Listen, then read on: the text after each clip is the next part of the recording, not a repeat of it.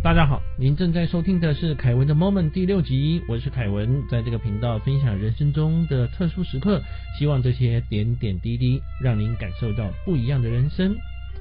第四集，我分享一位钟卓辉先生，这位香港的朋友，他在一次的飞机失事中，好从一百五十公尺高掉下来，大难不死，几近残废，又像浴火凤凰一样的重生。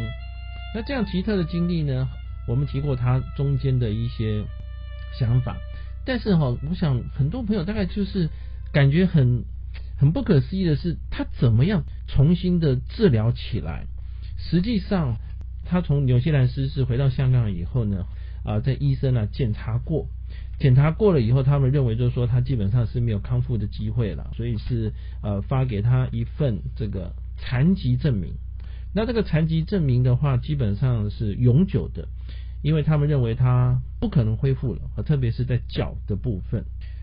这位钟卓卫先生，因为他的意志力其实蛮强的，他找很多方法，他尝试了中医、气功、针灸、推拿、药膳、穴位疗法、民间偏方，甚至于找过灵媒、神医、巫医，都没有用。他一次一次的期望。一次一次的失望，所以他觉得未来好像是一片漆黑。那就在这个时候呢，也发生了包括他的投资失败，然后包括他的呃女朋友离他而去啊，包括他工作上面的不顺利。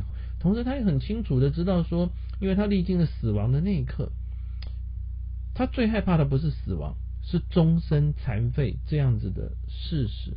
所以到后来呢，他变得愤世嫉俗，哈，得了忧郁症。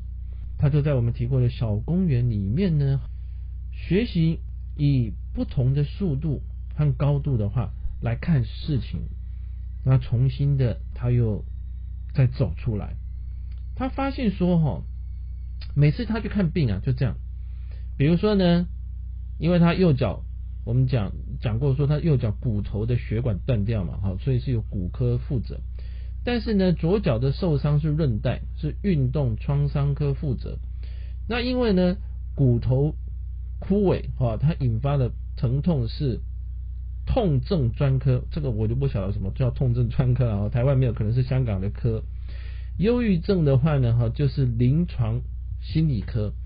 所以每次去医院哦，就一直去，然后去不同的科，那每一个科说实在都很专业啊，然后处理他们的范围的问题。但是他觉得这这个其实是有一个嗯比较哈不合乎病人整体性需求的地方，怎么说呢？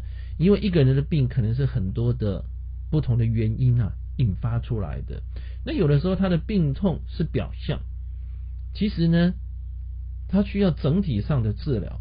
毕竟人要所有的器官才可以一起运作嘛，不是说你只要脚好你就没事，对不对？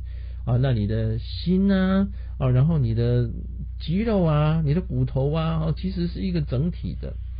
那这样该怎么办呢？因为现在的医院基本上就是不同科啊，你不同科你是看不同的医生啊，哈，啊，所以我想如果有朋友有过这种啊看医生的经历的话呢，就知道说啊，那除非非常严重，会有一个各科会诊啊，不然就是什么科你就看什么科。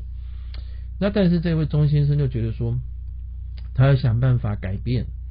所以他就因为他是心理学的专业嘛，哈，所以我们以前提过，他后来拿到香港大学的心理学博士学位，所以他就把自己哦用自己的专业呢，哦幻化成什么幻化哈，这是在潜意识里面做的，怎么做我们等一下会做说明哦。他把他自己呢，好。改成了五个专家，一个是心理学的教授啊，然后呢是心理学催眠师、心理学分析师、心理学治疗师，还有痛症治疗师。那他透过这五个角度呢，他去治疗他自己。在一百四十四天之后，他用一个梦境疗法，他把坏死的骨骼救回来。他离开了轮椅，用拐杖走路。最后呢，他把拐杖丢掉。正常的走路，这个是医生啊没有办法所相信的奇迹哈，因为医生对他的诊断叫做缺血性坏死枯竭，血管断了就没有血流进去，没有血流进去，那个神经怎么活？所以你怎么样去让你的脚能够动，然后能够承受那个压力，基本上是没办法解释。但是事实就是他真的是可以走路，这个就很奇怪。那这位钟先生他特别强调说，每个人才是自己唯一而且最有效的医生。所以，因为你自己就是一个奇迹啊，生命就是一个奇迹，所以相信自己就是相命，相信生命的奇迹。那他在意外后呢，呃的一年，他回到纽西兰，然后他找到他当时掉下来的太阳眼镜啊，他从那个太阳眼镜呢，哈，去寻找他的智慧和自由啊，这就是我们在第四集跟第五集提到的啊，他的一些经历。那么意外的第二年。啊，他就游泳、跑步、爬山、旅游，然后回香港大学继续他的博士课程。第三年当上潜水教练，第四年登上雪山，从雪山上面俯冲下来。第五年、第六年到处旅游，参加射击比赛、拉丁舞比赛。哇，这个就厉害哈！啊，因为参加前面的比赛就是运动神经了哈。那像拉丁舞的话，基本上应该是要有一些协调性是很强的。啊，他觉得他自己活得比意外发生之前还要更自由、更丰盛啊，所以在意外发生的第七年呢，啊，他就写了我们先前在第四季、第五集介绍的《生命回旋》这本书。那他怎么样做自我治疗的？这五个阶段怎么进行呢？好，第一个阶段的话就是说做自己的心理学教授，因为哦。这一位钟先生的做法就是说呢，哈，他进入他的。潜意识里面，然后他重新的帮自己上课，把他的知知识把它恢复过来。那么这一部分的内容呢，有一些专业了哈，比如说像从心理学开始讲起，那这里我就不赘述了，因为心理学的东西呢，哈，可能大家网络上查得到，或者是你直接去买钟先生的书。那我们简单的说呢，就是人的意识的话，有分为叫做显意识、潜意识，还有潜意识。浅就是前嘴的浅哈，那显的话就是明显的显，潜意识就是前后的前，那显意识呢就是人类一般清醒时候所进行的生活，那潜意识就前后的前了哈，就是短短暂的记忆，比如说昨天发生的事情，那但是真正的很庞大的是叫做潜意识哈，潜水的潜这个这个潜意识。那它的容量哈非常大，它把它形容叫一个储存的仓库。人类的智慧还有问题的答案基本上都是在这里面。那么他也提到说呢，哈，从每个人在不同意识的时候，大脑就会有相同的脑波。那脑波的话分五种啊，频率高呢可能是处于紧张或者是兴奋的状态。那比较特别的就是阿尔法波，阿尔法波的话对催眠来讲啊是很重要。那频率再比阿尔法低一点的叫做西塔波哦，西塔波的话呢，哈，就是有包括像是呃心电感应啦，甚至预知能力啦，啊超心理的现象，精神疗愈能力哈，基本上是呃发生在这里。哎，所以哈，这样各位朋友都知道说，我们每一个人哈，随着自己的脑波的这个频率啊，哦，会有点不太一样。频率高，可能你是处于一个很积极亢奋的状态。但是呢，当你啊休息或者是睡眠的时候，你这个频率会降下来。那频率降下来的时候呢，哈啊所发生或产生的效用会有点不太一样。那么他就用这个心理学上面的催眠术，然后去进行自己的催眠。不过他也特别的强调了，很多人对催眠有一些误解。那因为他是这方面的，他有学习过嘛。他说呢，他是一个安全啊，而且又健康的这个心理现象。所以基本上哈有。几个对催眠的说法啊，那他做了一些解释，我觉得蛮有意思，跟大家分享。他说呢，很多人认为催眠师有特殊功能，其实是没有，他就是普通人啊。那你只要学习呃导入或导出的技巧，就是催眠啊的导入或导出的技巧，还有暗示的法则，每一个人都可以成为催眠师啊。那接着呢，就是受催眠者的话是没有办法抗拒催眠师的命令吗？就人家叫你。学狗叫就学狗叫哈，学猫跳就学猫跳哦。他说基本上呢，受催眠者的话呢哈是有意识的清醒，所以你也可以接受或者是拒绝任何的指令啊，甚至于立刻从催眠的状态出来。所以如果你不想做，基本上是不会做的。那么另外呢，催眠的时候会不会失去意识？哈，那他也提过说不会啊，受受催眠者的话，他基本上啊是有意识的啊。那意志力越强，而且精神越集中的人哈，越容易被催眠。那如果心理比较虚弱或者是不容易专注的人，就不容易被催眠。所以如果说你很专注的想要被催眠，百分之九十九想要被催眠的都会被催眠成功哦。那其实浅度催眠呢比较会有效果哦，那并不一定要做深度的催眠了哈。那因为他后面他对着自己做的催眠嘛，好，所以在这边的话啊，他做了一个说明。啊，那么他也特别强调了，基本上啊，要对自己啊的身体还有心理的话做一个沟通哈。那人类的智慧还有呢哈，治愈自己就是治疗自己的能力，都是藏在这个我们刚刚讲到的很大的这个潜意识里面。那接下来了，我们再来说了哈，诶，好像他能够这么做成功，一定有他的道理。那到底怎么样开始去做催眠呢？他这边强调说。呃，要有先营造外在的环境，这外在的环境就是给我们另类的暗示啊。来举一个例子，比如说你看到床为什么会想睡觉？哎，有时候没看到床不会想睡啊，但看到床会想睡，为什么？因为你就知道那里躺下去很舒服。这就是把把这两件事情连接起来啊。所以你如果说要能够让自己，我不要讲催眠，就是说你如果说希望说有一个比较好的休息的场所的话，其实哈。呃，营造外在的环境是很重要的。好像他自己就是呢，当啊他要进入这个状态的时候，他灯大灯关掉，然后呢，好在墙旁边留小灯。所以当这样的大灯关掉留小灯的话，你心里就会接受那个，嗯，我要休息了，我要对自己做催眠了。啊，那另外呢，房间的温度啊也是要比较适中，啊，不要太冷太热或者是太潮湿。好，接着音乐也很重要。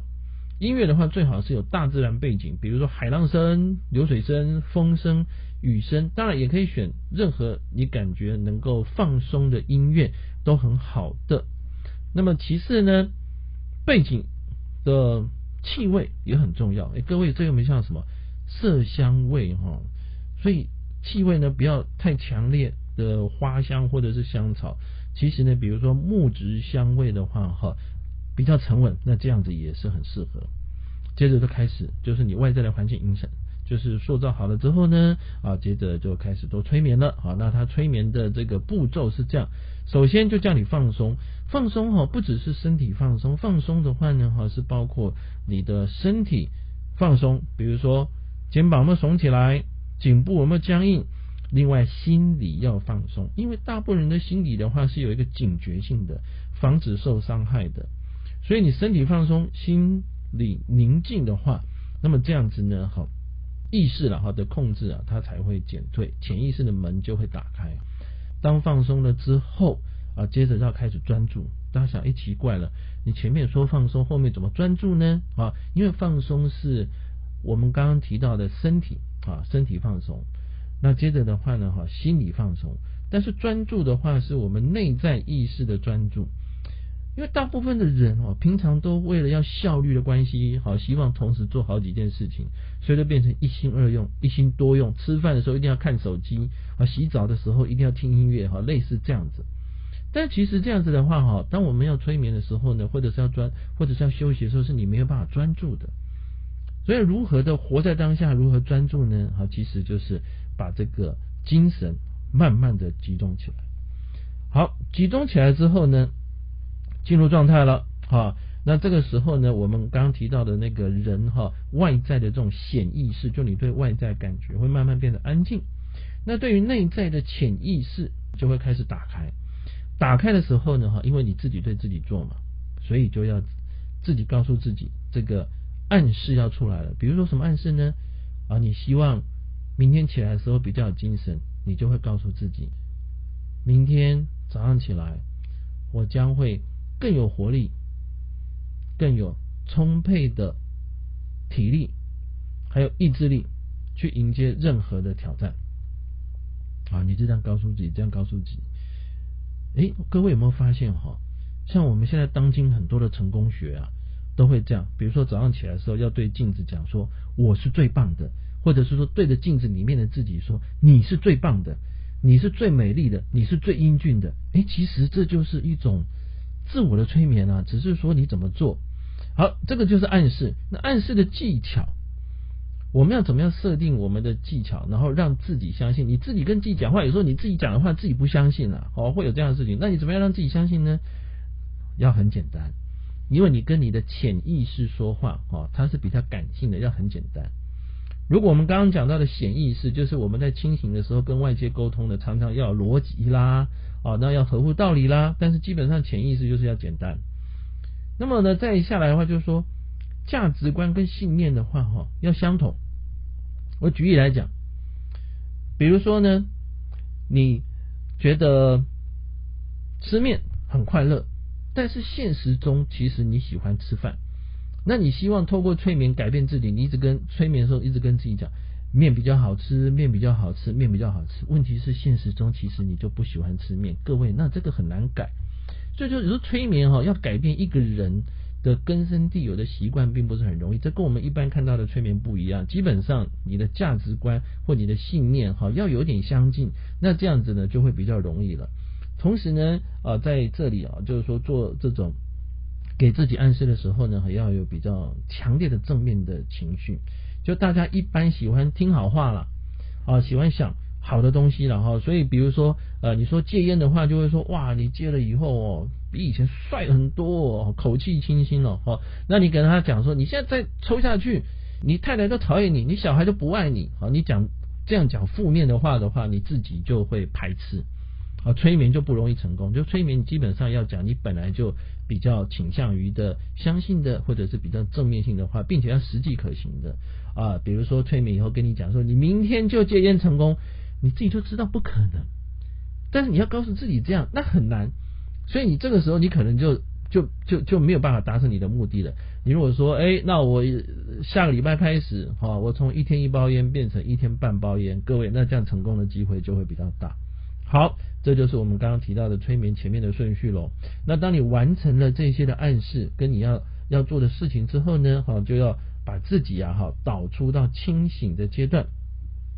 那么导出到清醒的阶段，就是呢，我们慢慢的从潜意识里面出来，但是还记得那个刚刚提到这个暗示的作用哈，有点像这个睡觉的时候呢，慢慢的醒过来，或者是说你在剧烈的运动之后哈，然后做一个收心操，慢慢的回到日前啊平常的清醒的意识啊，是这样子的。好，那这样说起来，其实。好像催眠也不难啊，好，那同时呢，我们刚刚提的，甚至于是所谓的自我催眠，所以最重要就是说，你平常怎么样让自己放松，平常怎么样让自己专注，那这个是非常的重要。当然，有些有些人可能会觉得说，我为什么需要催眠？这个今天这一集的内容好像对我没什么帮助呢？其实是这样，因为你不只要治疗自己，我们刚刚提到的是这位钟先生，他用催眠好，然后治把自己的。病好，大家认为不可能恢复的病，把它给医好了。但是他也提到说，可以针对于困扰自己的问题，比如说人际关系，比如说呢工作，比如说学业，哎，那么这些都可以透过这种催眠的方式呢，好去达到改善的效果。当然，最重要是什么？各位，你如果这样尝试了不成功，其实也没什么坏处；成功了，当然就能够让你。变得呃比以前可能更快乐，哈，可能比以前还要更自在了。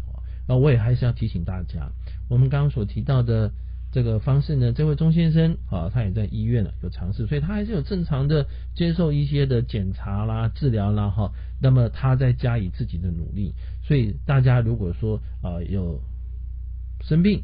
或者是说呢，呃，有有需要去求助专业的地方，基本上还是要去找专业人做求助哈。那自己做自己的治疗师，自己做自己的医生的话，这个是一个加分的事情。谢谢您的聆听，那也请各位朋友呢记得订阅并且评分我们的节目。在下一集的话呢，就要跟各位提到了，那这位钟先生他催眠自己了之后下了这些暗示，这些内暗示的内容是什么？